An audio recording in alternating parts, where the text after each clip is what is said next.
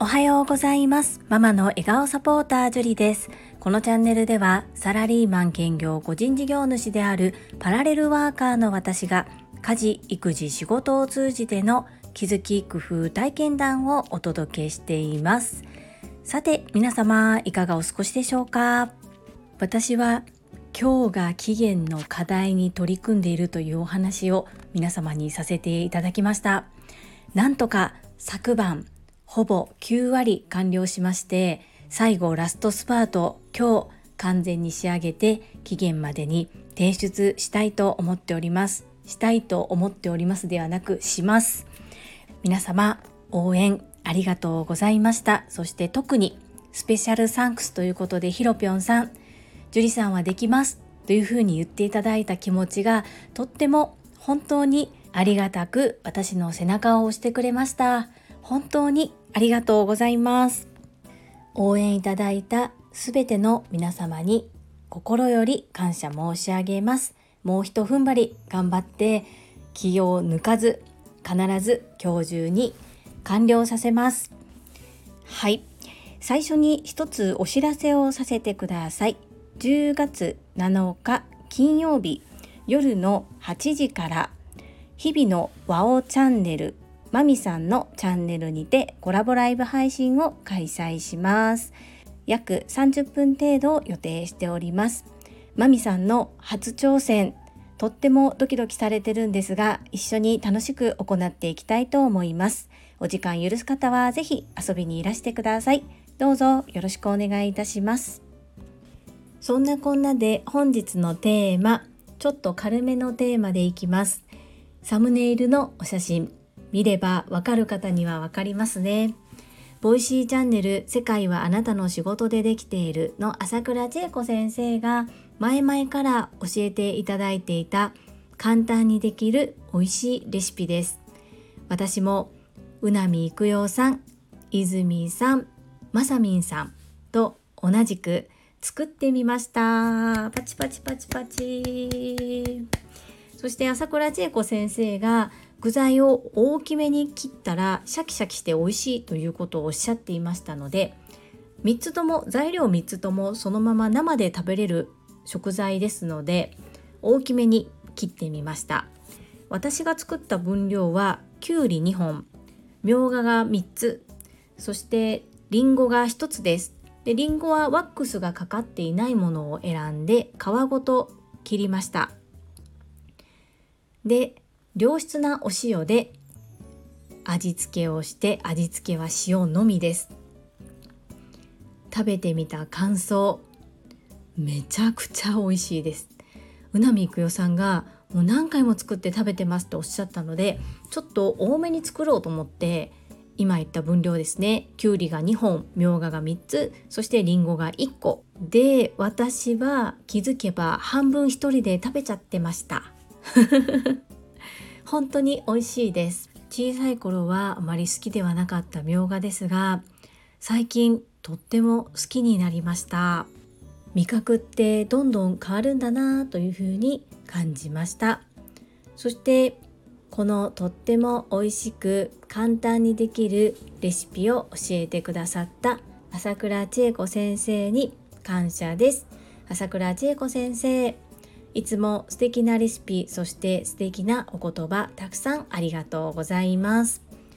まさみんさんみたいにもっと早くから作っておけばよかったと後悔しております。どうしても子供がいるとこのみょうがを入れたレシピっていうのがなかなか遠のいてしまいますね。昨晩はたまたま買い物に出たので自分のためにたまには作ってみようと思って作ってみました。これが大正解でした。また作ります。皆様もぜひぜひお試しください。とっても簡単です。切るだけお塩かけるだけで美味しい。おかずが一品出来上がります。男性の方も奥様や大切なパートナーの方にぜひ作ってあげてくださいね。もちろん自分用にもおすすめです。本日も最後までご清聴くださりありがとうございました。それでは本日もいただいたコメントを読ませていただきます。第393回学びマウントを取るとはコメント返信にお寄せいただいたコメントです。ともちんさんからです。ジュリさんおはようございます。ジュリストナンバー6のともちんです。マウンティング、この度の話にハッとしました。私もやってる気がします。コミュニケーションで大切な無言、アイコンタクト、聞く、メモを取る。確かにそんな風に自分の話を聞いてもらえたら気持ちよくなってたくさん話したくなりそうですね。私も実践していきます。樹里さんのわかりやすくまとめてくださるところ、とっても素晴らしいですね。ありがとうございます。ともちんさん、コメントありがとうございます。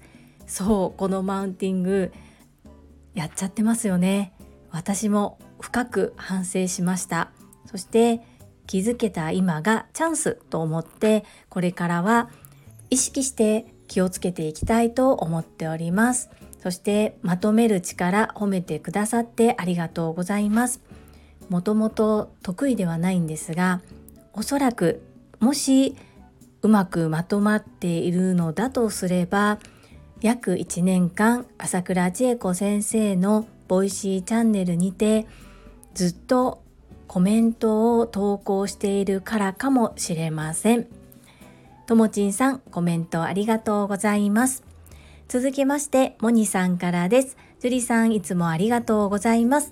ジュリストナンバー37予約したいです。亡き夫の誕生日で何事も37にこだわってしまって、マウント、人の話を奪ってしまう、しています。身に覚えがありありのありです。気をつけなきゃ。ありがとうございます。モニさん、コメントありがとうございます。先日はオンラインでお顔を拝見できてとっても嬉しかったです。そして旦那様、そうだったんですね。はい、ぜひとも予約というよりは今の番号よりは間飛びますけれども37番でぜひ裁判させてください。ありがとうございます。マウント、ありありありのあり、私もそうなんです。今気づけたのでラッキーだと思って気をつけて生活していきたいと思っております。モニさんコメントありがとうございます。続きまして第394回質問回答音声でのコメント返信の裏事情コメント返信にお寄せいただいたコメントです。英語学習者と世界をつなぐキューピット英会話講師高橋明さんからです。樹里さんこんにちは。キャー耳が痛いお言葉私も精進してまいります。いつもチャレンジする姿勢を見せてくださりありがとうございます。アンニョンの意味がわかりました。カジュアルな挨拶なんですね。英語の先生の会に在日韓国人の先生がいるので、機会があったら使ってみます。高橋明さん、コメントありがとうございます。この耳が痛いお言葉っていうのはどっちですか？美意識の方でしょうか？それとも言葉のひげのことですかね？でも高橋明さん言葉のひげないですし美意識も高いのでどのことを指しているのでしょうか？そしてアンニョンご理解いただきまして嬉しいです。ゆうこれたかさんも高橋明さんのチャンネルの方に説明されていたと思うのでどちらも参考にしていただくとより理解が深まるのかなというふうに思いますきっと在日韓国人の先生、アンニョンって言うと喜んでいただけると思うので、ぜひぜひ使ってみてください。よろしくお願いいたします。続きまして、中島みゆきさんからです。樹里さん、おはようございます。コメント返しもすごいなぁと尊敬しています。そして樹里さんからのコメント返しをいただき、喜んでいる私もいます。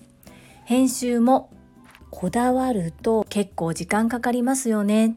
本当に素晴らしい。日々の実践、矢印、行動、実践、行動。なので、朝倉先生から太鼓判をいただける樹里さんだと思います。中島みゆきさん、コメントありがとうございます。コメント返信なんですけど、こう、コメントいただける方のコメントを音声で私の声で読ませていただくことでなんかねすごく毎日皆さんと会話をしているような錯覚に陥るんですね。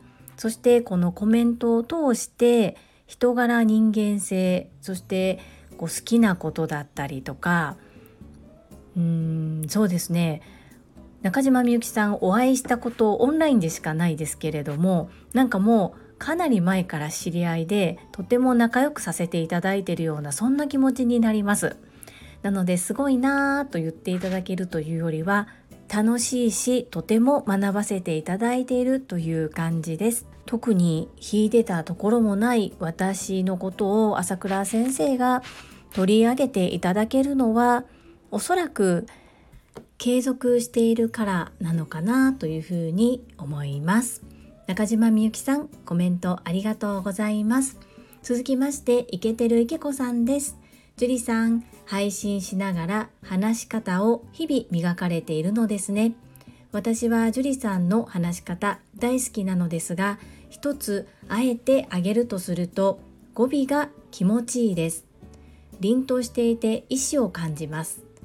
柔らかで温かいのにピシッとしているというか憧れで終わらずに頑張って自分に取り入れさせてもらいますね。あっといけこいけてるいけこさんコメントありがとうございます。そうですね。ただ自分の思いを発信するだけではなくせっかく発信をしているので自分の苦手な部分そして克服したいところ直したいところ聞いていて相手が不快にならないような発言の仕方っていうのを注意しているつもりです。それでも相手に伝わり方が自分の思ったように伝わっていないこともあったりします。ですがこれはやってみないとわからないことかなと思いますのでやはり朝倉千恵子先生が常日頃おっしゃっている知っているとできるは違うやらない後悔よりやった経験という言葉を実際にすることでものすごく実感することができているように思います。そして私の話し方大好きと言ってくださってありがとうございます。嬉しいです。いけてるいけこさんコメントありがとうございました。続きまして泉さんからです。樹里さん昨晩のお言葉の意味が分かりました。取り上げていただきそして樹里さんの命の時間にこのようなご丁寧なご返信をありがとうございます。コメント返信に想像を絶する努力をされているんですね。皆さんを思って全力でコメントされていると思って聞いておりましたがまさかこんな細部まで心配りされているとは知りませんでした。私は今頭に岩が落ちてきた衝撃でちょっと動けません。笑い。感謝で埋め尽くされております。ぜひとも参考にさせていただきます。昨晩は挑戦したくてうずうずしてトライしましたが恥ずかしすぎて聞き直しせずに投稿しました。笑い。ジュリさんビフォアフ少しでも違いが出るように頑張ります。本当に本当にありがとうございます。泉さんコメントありがとうございます。泉さんのおかげで私も配信に対して改めて思い返して考えることができたのでとってもありがたい時間でした。そして私はほんの少し泉さんより先にスタンド FM を始めただけで大して変わりもないんですが少しだけ知ってることが多いのかなと思ってお話をさせていただきました。そして私泉さんのすごいところだと思っています。思い立ったらすぐに動けるというところ。なかなかそれができない方が多いし私もそうです。なのでそこはマイナスではなくって素晴らしいところなのでこれからもぜひぜひトライしていただきたいなというふうに思いますしその姿勢が私にとってとっても刺激となっておりますこちらこそ今後ともどうぞよろしくお願いいたします続きまして、たまみさんからです。樹里さん、こんにちは。見た目の自分磨きも大切ですね。私も朝倉先生が参加されるオンラインの時は気合を入れておしゃれをしています。笑い。普段も職場は制服があるのですが、絶対私服で行って職場で着替えるということにこだわっています編集のこだわりすごいです私も撮り直しはよくしますが切り取ったり部分的に収録し直したりすると残したい部分が切れてしまうことがあり難しいです樹里さんのコメント返信は本当に朝倉先生のようでいつもすごいなぁと思います。私も最近チャレンジしていますが本当に学びが多いですね。皆さんにいただくコメントからの学びはかなり多くそれを自分の声で読み自分の耳で聞くことによりなんだか理解が深まっているような気がします。それに文字で返信するよりもハッとさせられることが多いようにも思います。素読にもつながりますが自分の声で読み自分の声で聞くということには大きな意味があるような気がしています。泉さんの声も樹里さんの声も大好きです。たまみさんコメントありがとうございます。私もたまみさんの優しい癒し声大好きです。そして朝倉千恵子先生からのアドバイスを一生懸命実行しようと冒頭に力を入れてお話をされようとしているのもすごく頑張っておられるなーっていうところが伝わっています。そして私も自分ごとと捉えておはようございますじゃなくておはようございますっていう風に鍛錬に力を入れて発声するように気をつけるようになりました。たまみさんのおかげで私も学ばせていただいております。ありがとうございます。そしてこのコメント返信を音声で読むというところの気づきは私もたまみさんと似たようなところがあります。やっぱりやらない後悔よりやった経験知っているとできるは違う。この言葉を実際に実践することで体感しております。たまみさんこれからも頑張っていきましょうね。よろしくお願いいたします。そしてこのたまみさんのコメントに対し泉さんからありがとうございますというお声をいただいております。続きましてラルバハルール山本さんからです。ジュリさんこんにちは。会員番号4のラルバハドゥール山本です。あのー、えー、全部私のことだと思いました。耳が痛い。コメントの音声返信も編集作業もすごいこだわりですね。うーん。私は音声返信も編集も多分できません。これからも樹里さんの放送も参考に頑張っていきます。ありがとうございます。ダルバハドゥール山本さんコメントありがとうございます。実はですね私は何回かお話しさせていただいていますがスタンド FM を始めてから150回目ぐらいまでほぼコメントもいいねもゼロの状態でやってきているんですね。なのでその間はずっと一人喋りです。そして自分の限られた時間内でどれだけのクオリティのものができるかっていうところも自分の課題にしていました。ラルバハルール山本さんが今回あのー、えー、全部私のことだと思いましたって書いてくださったんですが私もそうだったんですよ。そうだったというか今でも出ます。ですがこう本当に気づいた時が吉日で気づけたからこそ直せると思うんですね。実際に私も録音して自分の声を聞き直すまではこんなにも言っているっていう自覚がなかったんです。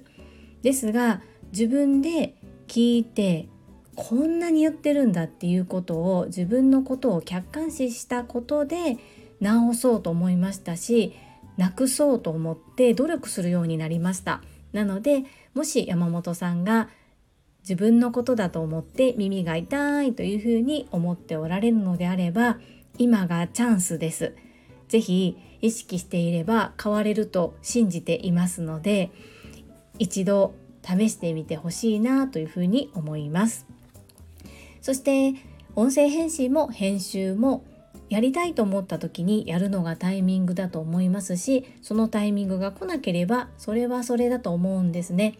なので山本さんがやりたい配信のやり方で周りは参考程度でいいのじゃないかなと思います。私も本当にこの音声返信を始めたのは数ヶ月前からです。こううまくできない時もあります。プチプチ音が入ってしまったりとかなんだかつなぎがおかしいまま配信してしまったりっていう失敗もたくさんあります。なので本当に周りは参考で自分がどうしたいかっていうことでされるのが一番いいと思いますのでこれからもダルバハドゥール山本さんの配信も楽しみにしております。コメントありがとうございます。